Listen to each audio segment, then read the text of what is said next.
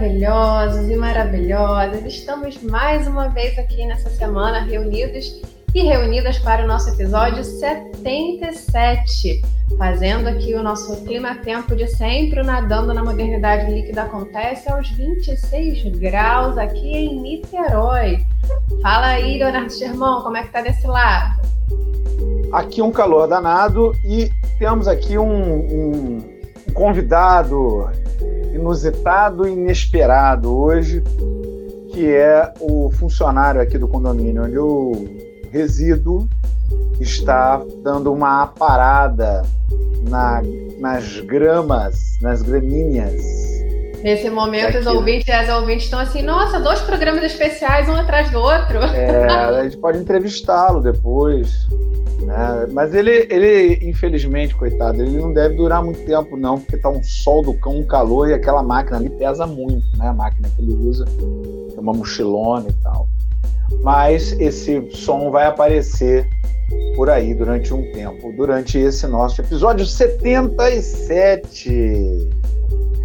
E no episódio de hoje, nós conversaremos sobre os nossos medos, sobretudo sobre o medo da LGBTQIA+. Quem tem medo do LGBT, de LGBTQIA+. A primeira parte a gente vai tratar de, das origens e de como esses medos aparecem é, no nosso dia a dia. E na segunda parte não vai ter enrolação aqui não. Karine vai se desvencilhar de todas as camadas e vai se expor dizendo quais são os seus medos. Nossa! Vamos mergulhar? Com medo, mas vambora!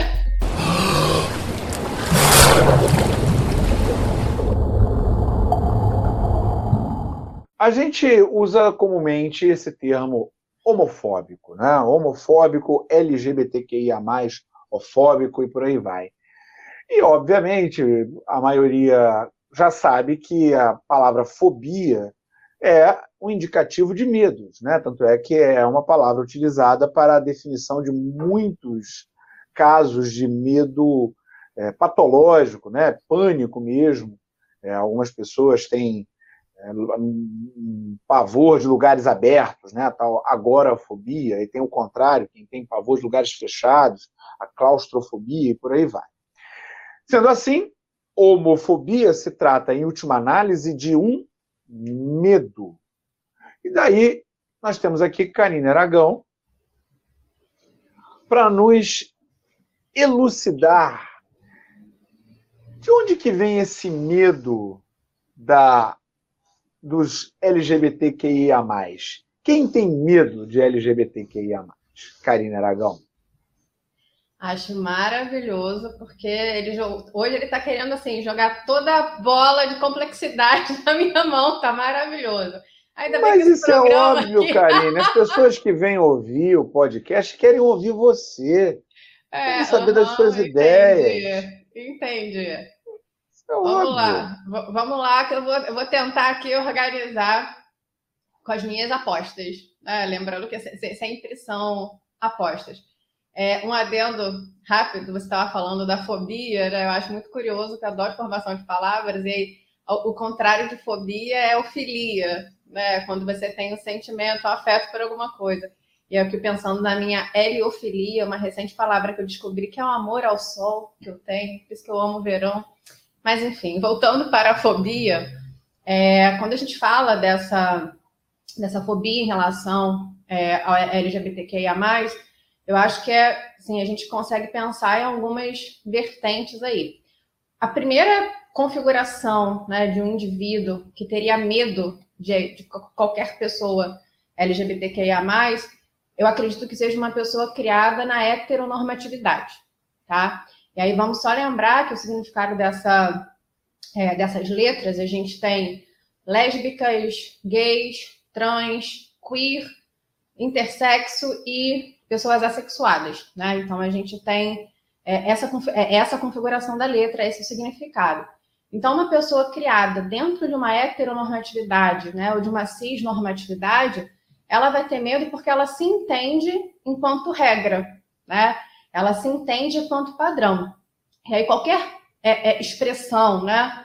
Qualquer vivência que saia dessa heteronormatividade, que saia dessa cisnormatividade, vai parecer desviante, vai parecer estranha, né? vai parecer não padrão. Aquilo que a gente usa, tá uma palavrinha nessa teoria que eu acho bacana a gente voltar, vai parecer abjeto, né? não vai ser o sujeito, vai parecer repulsivo para você. E aí é muito curioso quando eu falo assim, é, eu vou pensando sempre no, no caminho pessoal, né? Também. É, eu, por exemplo, tive uma infância no início da na, na, década de 90. Né? Eu fui adolescente ali no finalzinho da década de 90 e nos anos 2000. Então, é, é claro que a minha criação, se a gente for pegar uma perspectiva geracional, essa geração Y, ela vem carregada de um preconceito. Então, assim, quando eu coloco é, a pessoa que tem medo, é aquela que ainda carrega muitas vezes esses preconceitos no qual ela foi criada, né, nos quais ela foi criada. E aí isso me remete diretamente, eu aprendo muito sobre essa vertente de gênero, sobre orientação sexual, com os meus alunos, com as minhas alunas. Isso eu falo que é um ganho, assim, que muitas pessoas da geração é, é Z, né, pegando essa nomenclatura de, de geração, elas me trazem, né? Uma vez em sala, eu conversava com um aluno que me falou assim: é, a gente tem tentado quebrar essa ideia do eu tenho que me assumir gay, por exemplo. Porque quando você fala que você vai assumir alguma coisa, é como se você estivesse ratificando que você está saindo de uma norma. Então, assim, se a gente não quer essa norma, né, a gente vai quebrando aos pouquinhos até com as questões linguísticas que a sustentam. Então, acho que esse é, é o primeiro, o nosso primeiro movimento de fobia, de medo. Né? A gente, quando a gente entende uma norma e tudo que foge dessa norma assusta, é repulsivo. E aí eu não, não posso deixar de buscar também esse movimento de LGBTQIA+, enquanto teoria, enquanto prática, né? Porque existe toda uma teoria de pensamento, toda uma teoria que atravessa o movimento, que atravessa essas colocações. E aí, quando a gente fala nesse sentido, por exemplo, é, me vem muito é, à cabeça né, uma ideia de corpos mais livres, corpos mais autônomos. Porque se a gente pensa que muita, por muitas vezes a gente é criado dentro de uma hetero cis normatividade, e aí a gente vai caminhando e desacredita disso que disseram para gente, que, por exemplo, a sexualidade e o gênero são pré-existentes ao sujeito, quando a gente olha para essa história e fala, caramba, talvez não seja assim, né? Talvez não seja pré-existente. É, quanto de autonomia para os nossos corpos isso traz, né? O quanto muitas vezes de repressão que a gente tinha porque queria caber dentro disso que se chamava padrão, dentro daquele binarismo, né? Homem, mulher, e aí você vai caminhando só, só, só nessa que ainda é colocado como uma oposição, né? Você ainda vai caminhando com essa historinha de, de uma oposição, o quanto isso te reprime, né? A gente não pode deixar de vista também que a sexualidade ela é um dispositivo de poder. Então, ela serve como controle de corpos. E quando a gente revê a história da sexualidade que contaram para gente, isso pode assustar. Então, quem teria medo? Quem não quer que a gente reveja a história da sexualidade. Quem não quer que a gente tenha corpos mais livres. Quem não quer que a gente tenha mais domínio sobre o nosso corpo, né? E eu penso assim, o quanto é, é mágico, eu vou usar essa palavra porque é que me vem, o quanto é mágico quando a gente descobre que o nosso corpo é nosso. Porque o que a gente tem como existência é o nosso corpo. Então, quando a gente assume a autonomia dele, né, talvez isso assuste a quem quer nos controlar, né? Quem gosta dessa de manter em, em uma expressão, manter em rédea curta, né? Uma expressão que, que se usa popularmente. E automaticamente isso me atravessa assim para uma terceira categoria, né? Se é que eu posso chamar de terceira categoria, que sempre que a gente fala dessa fobia, me vem é, a experiência religiosa, e aí eu vou falar aqui de uma experiência religiosa pessoal também. Eu, durante um tempo, é, vivi muito o catolicismo, né? vivi muito baseado nessa experiência católica, e eu sei o quanto, pelo menos a minha experiência, foi repressora. Então, assim, eu percebo que qualquer é, é fundamentalismo, qualquer ideologia que queira controlar corpos, que queira aprisionar corpos, vai ter medo dessa autonomia que o movimento LGBTQIA traz. Então, eu diria que o fundamentalismo religioso, teme bastante né, é, o LGBTQIA+. E isso se mostra assim na prática, quando a gente teve, em 2017, a Judith Butler é uma filósofa estadunidense que trabalha bastante com a questão de gênero, né? Ela tem um livro, o Problemas de Gênero, que é o livro pelo qual ela é atualmente é mais conhecida, mais debatida, mas ela tem um trabalho intenso até sobre a questão da democracia, porque ela entende que uma democracia deve caminhar com a autonomia dos corpos, com a liberdade, com a liberdade dos corpos. Então, ela trabalha até essa questão de gênero dentro da, da questão da democracia. E ela veio ao Brasil em 2017, convidada pela Universidade de São Paulo, é, dar uma palestra no Sesc Pompeia sobre democracia. Né? E ela veio convidada para falar sobre a questão dos, do, como o populismo atrapalha o caminho da, da democracia. E ela foi o que altamente mal recebida por uma, por uma camada, por um grupo que né, fez uma boneca dela, queimou, dizendo que ela queria erotizar as crianças, que ela era a favor da pedofilia, as coisas que não têm nada a ver, não fazem sentido no nosso mundo racional e lógico, né? E o principal grupo, né, a principal vertente é, que promoveu essa atitude de aversão a Judith Butler era um grupo pautado no fundamentalismo religioso.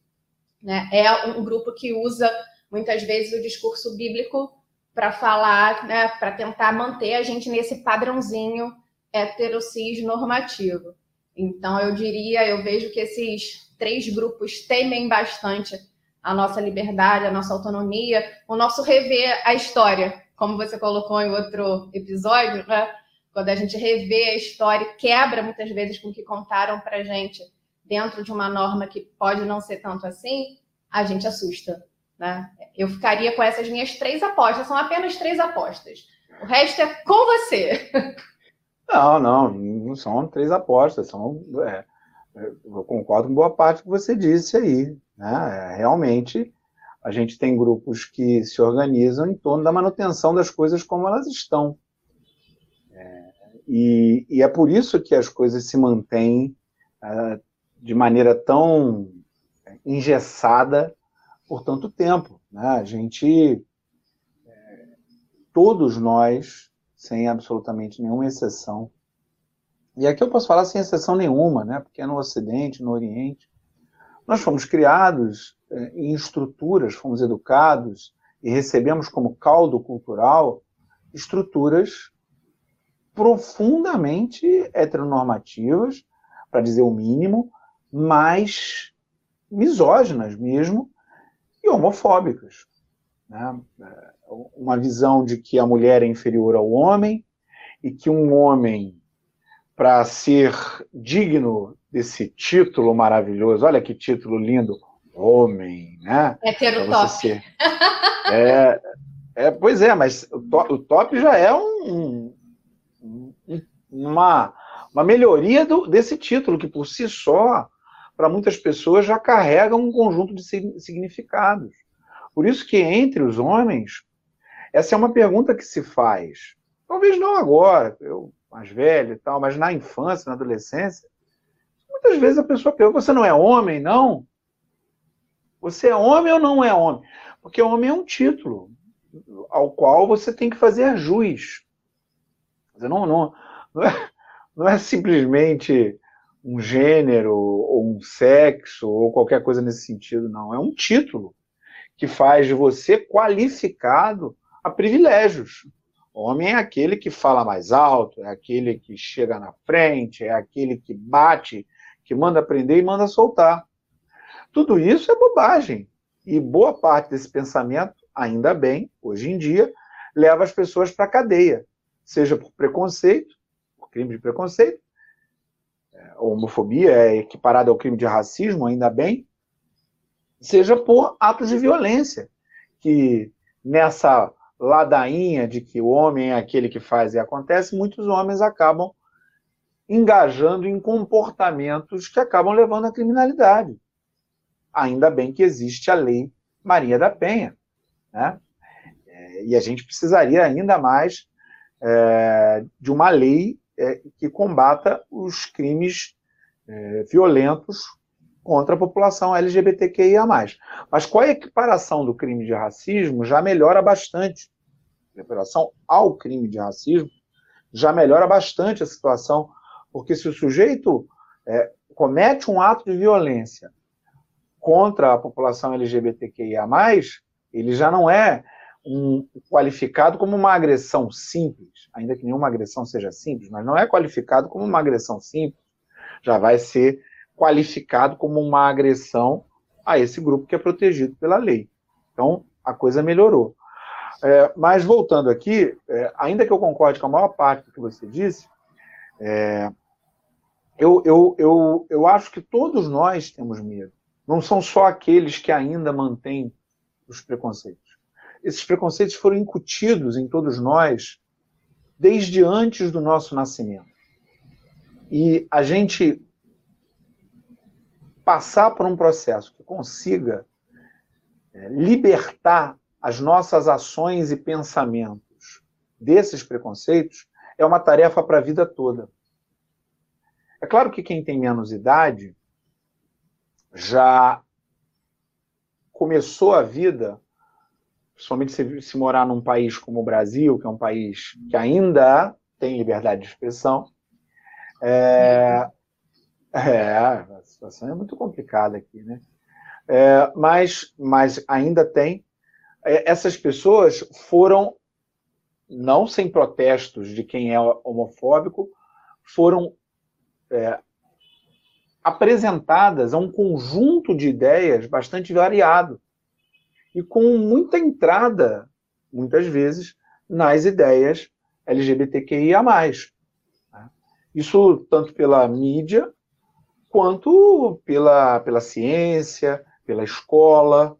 Isso está presente pelos jornais, é, isso está presente no nosso dia a dia, como não estava em outros tempos.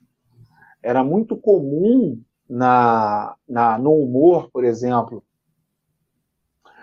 é, dos anos 80, você ter é, comediantes fazendo graça, caricaturizando é isso? É. Pessoas homossexuais. Né? Quem tem um pouquinho mais de idade aí vai lembrar da bichinha do Costinha, que era um, um, um, uma, uma, caricatura mesmo, né? de, de um homossexual afeminado, muito afeminado. E as pessoas riam, achavam graça, ó, oh, que legal, que bacana. Só que o tempo mudou e a vida mudou. E, e, e duvido muito que um quadro como o do Costinha hoje atingisse o nível de popularidade que ele tinha naquela época.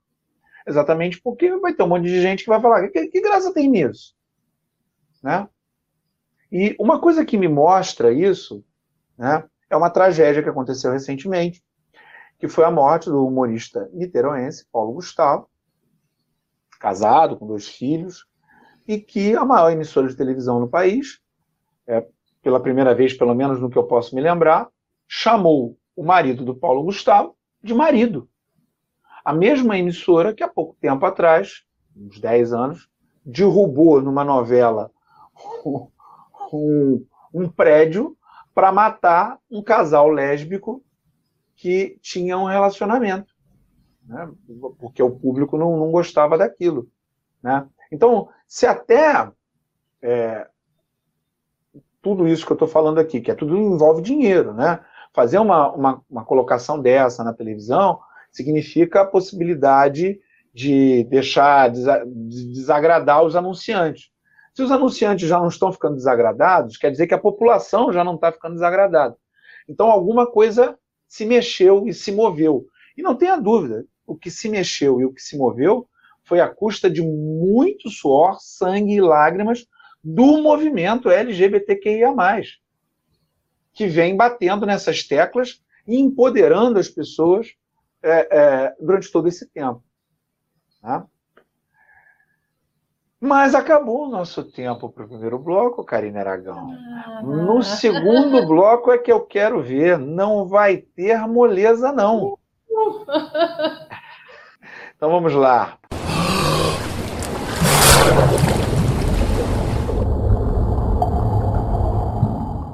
Muito bem. Minha amiga Karina Aragão, muito bonitas nossas Tem alguém me chamando, tem alguém me chamando, tô tendo que ir.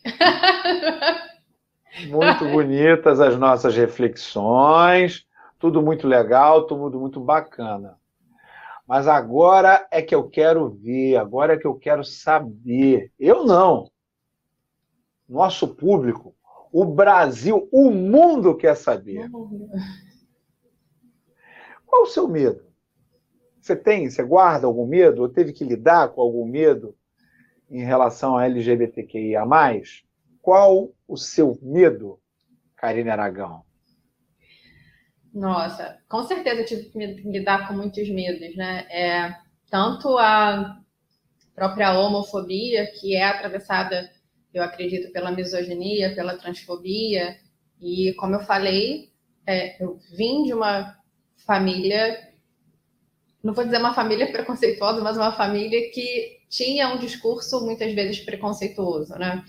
É, eu posso abrir aqui, por exemplo, que esses dias eu conversando com a minha mãe, a gente falando sobre uma dada pessoa, não vou revelar nomes aqui, minha mãe disse: Ah, é, ele é afeminado, né? Eu não confiei muito nele. E a minha mãe vai me matar contando isso aqui, mas já era. E aí eu a corrigi. Eu falei, mãe, é, olha pelo menos a Ana Cristina ouve o nosso. Ela a sua mãe ouve o nosso, nosso ouvinte. Um, um, um abraço para Ana Cristina. Vai brigar comigo. E, e, aí eu falei assim, mãe, olha o que você acabou de falar. E aí eu fui explicando para ela, não, mas eu não quis dizer isso, a mulher é super forte, a mulher é forte. Aí eu falei assim, é, mas o que você disse é o contrário. o seu discurso foi diferente do que você pensa, muitas vezes porque você está enraizada nessa fala preconceituosa. E a gente não pode perder de vista que a fala constrói preconceitos.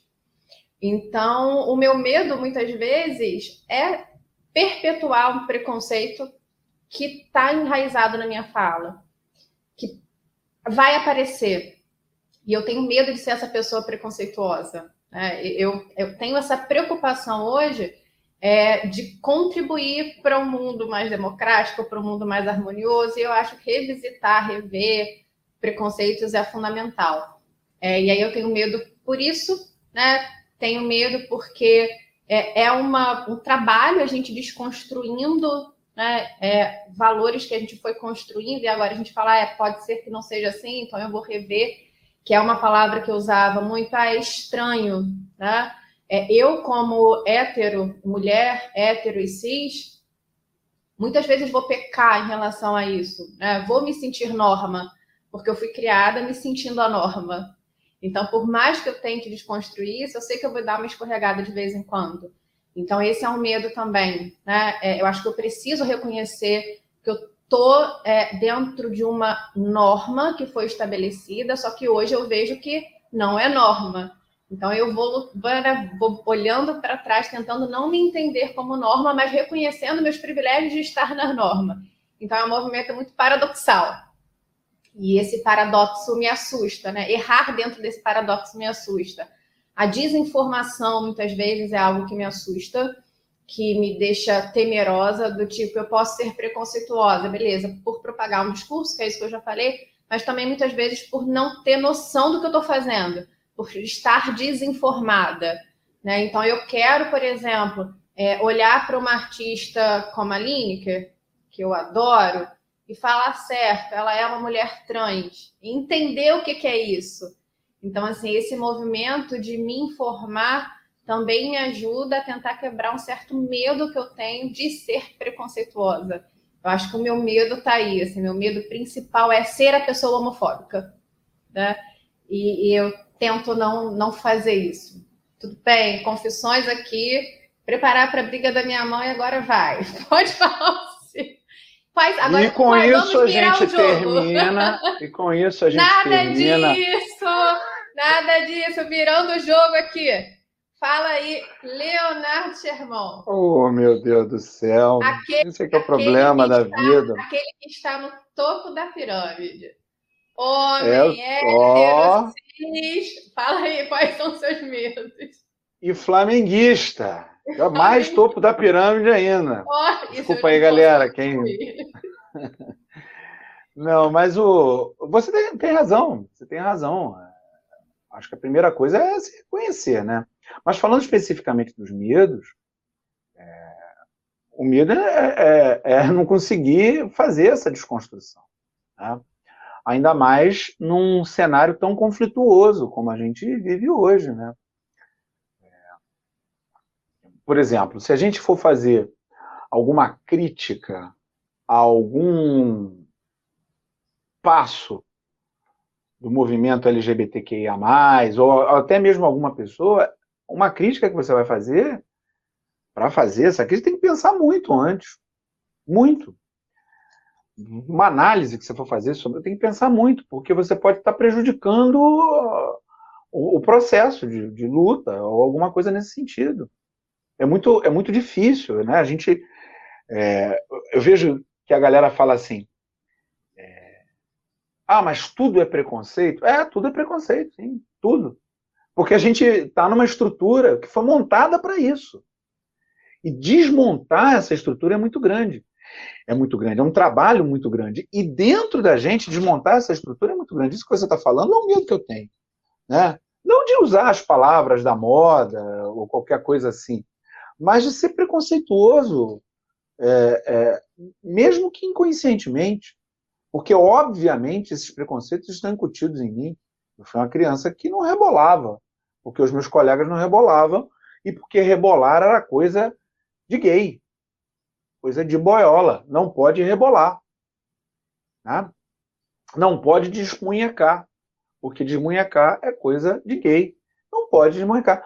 Então, é, esses são medos. É claro que com o tempo você vai, vai é, ficando tranquilo nas suas vidas rebolativas e desmunhecantes, né, para quem é, conseguiu trilhar uma, uma, parcela disso, e fica tranquilo nisso. Né? Porque há essa preocupação. Eu lembro do meu pai, meu pai tinha uma piada, que era basicamente uma piada homofóbica, que ele repetia a cada aniversário. E ele começou a falar disso aos 50 anos. Ele falou assim: meu filho, aos 50 anos, se eu sair de baiana, cor de rosa, rebolando por aí, o pessoal vai falar, pô, ele tava de porre. Então, a piada é homofóbica na medida em que, se ele sair rebolando por aí, o problema é dele. Visto de baiana, o problema é dele ainda assim. O que ele vai fazer da vida dele, o problema é dele. Né? Não, ninguém tem nada a ver com isso. Ninguém tem nada a ver com isso. Só que para chegar nesse ponto, Demora. E, e se eu estou nesse ponto, existem muitos outros pontos que, que ainda tem que se alcançar, que tem que se, se atingir, né?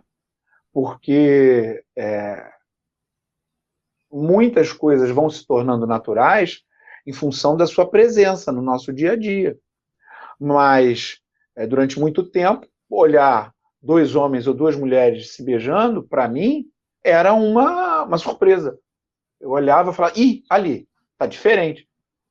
Hoje, imagino que isso já tenha passado. Mas eu posso ser traído numa, numa coisa inconsciente. E aí, como é que eu vou saber?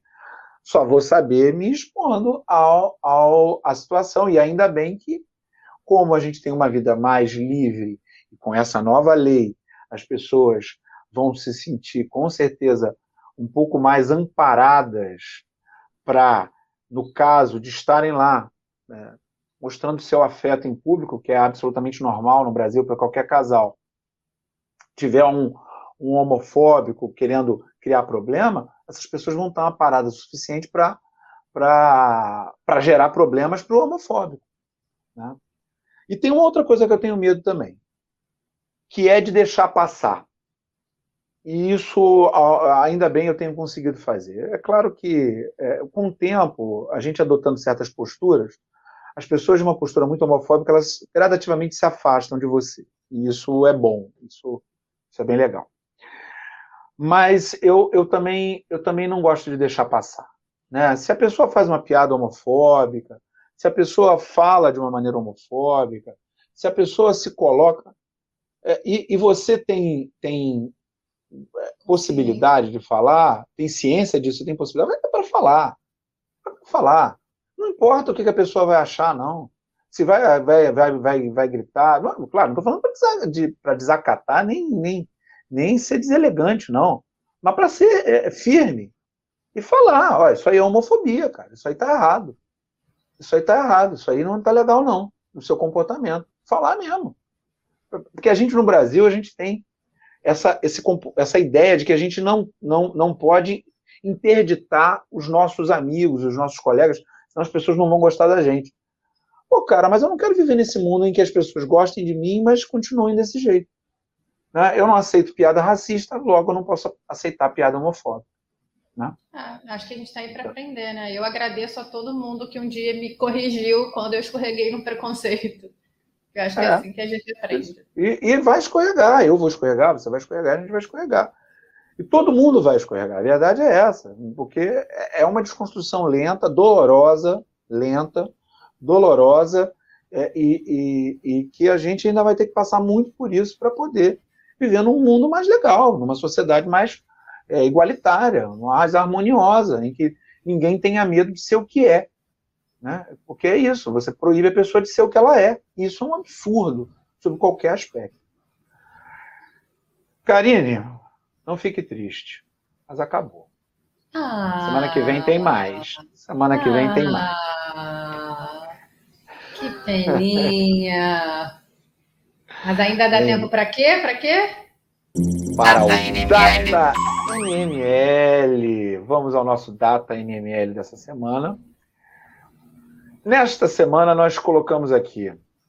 Semana passada, na verdade, nós falamos com a Amanda Good, é, gerente Andressa, da... Andressa, Andressa. Andressa, falei Amanda, né? Desculpa, Andressa, se você estiver ouvindo aí, foi mal. Muito louco, hein? Andressa Good, que é a coordenadora da Casa do Teto no Rio de Janeiro, né? Do escritório do Teto no Rio de Janeiro, da Teto do Rio de Janeiro. E aí a gente perguntou aos nossos ouvintes e às nossas ouvintes se gostariam de participar da Teto como voluntária, assim como você já foi e eu também. Veja só você, a predisposição dos nadadores da modernidade líquida, né? das nadadoras da modernidade líquida. É todo um povo aí predisposto a fazer o bem sem olhar a quem. É um pessoal de primeira, quem ouve nadando modernidade líquida. Maravilhosa, maravilhosa, 100%. E aí, gente, lembrando que na segunda parte do programa a gente falou justamente sobre como fazer se vocês quiserem ser voluntários e voluntários. Então... É, e, e, pode, e pode entrar em contato lá com a Teto também, manda uma mensagem lá que eles respondem tudo direitinho. Vai nas redes sociais deles e manda lá, né? E ouçam o nosso programa. Aqui mesmo. E, e também, você. E também ouça o nosso programa e também nas nossas redes sociais, no TikTok, no Instagram, vai lá. Faz um comentário pra gente, fala que você gosta da gente, fala que você Fala com a gente. Fala, fala qual, qual o tipo de coisa que você gosta que a Karine fale, que ela vem aqui. Ah, fala, né? Só ela atende a pedidos. Né? A pedidos. É uma legião de fãs. É uma legião de fãs, cara. É uma legião de. Então, fala aí. Nessa nessa, nesse programa em que eu fui o quê? Né? Colocada para responder sobre meus medos, ainda bem que a, a pergunta que vai e volta. A gente vai se despedindo de vocês, queridos e queridas ouvintes, desse episódio 77. Um episódio que a gente achou necessário para poder discutir essa questão. E ficamos com saudade até semana que vem. Semana que vem a gente se encontra então para mais um episódio. Beijo no coração de vocês. É isso aí, galera. Por favor, dá aquela, aquele joinha se você estiver no YouTube, se você estiver nas diversas plataformas de podcast, coloca a gente aí nos mais ouvidos, dá uma favoritada na gente, hein? E aí a gente vai ter, vai estar sempre aí, você não perde o nosso programa e isso ajuda a nossa divulgação. Valeu, galera. Aquele abraço e até semana que vem.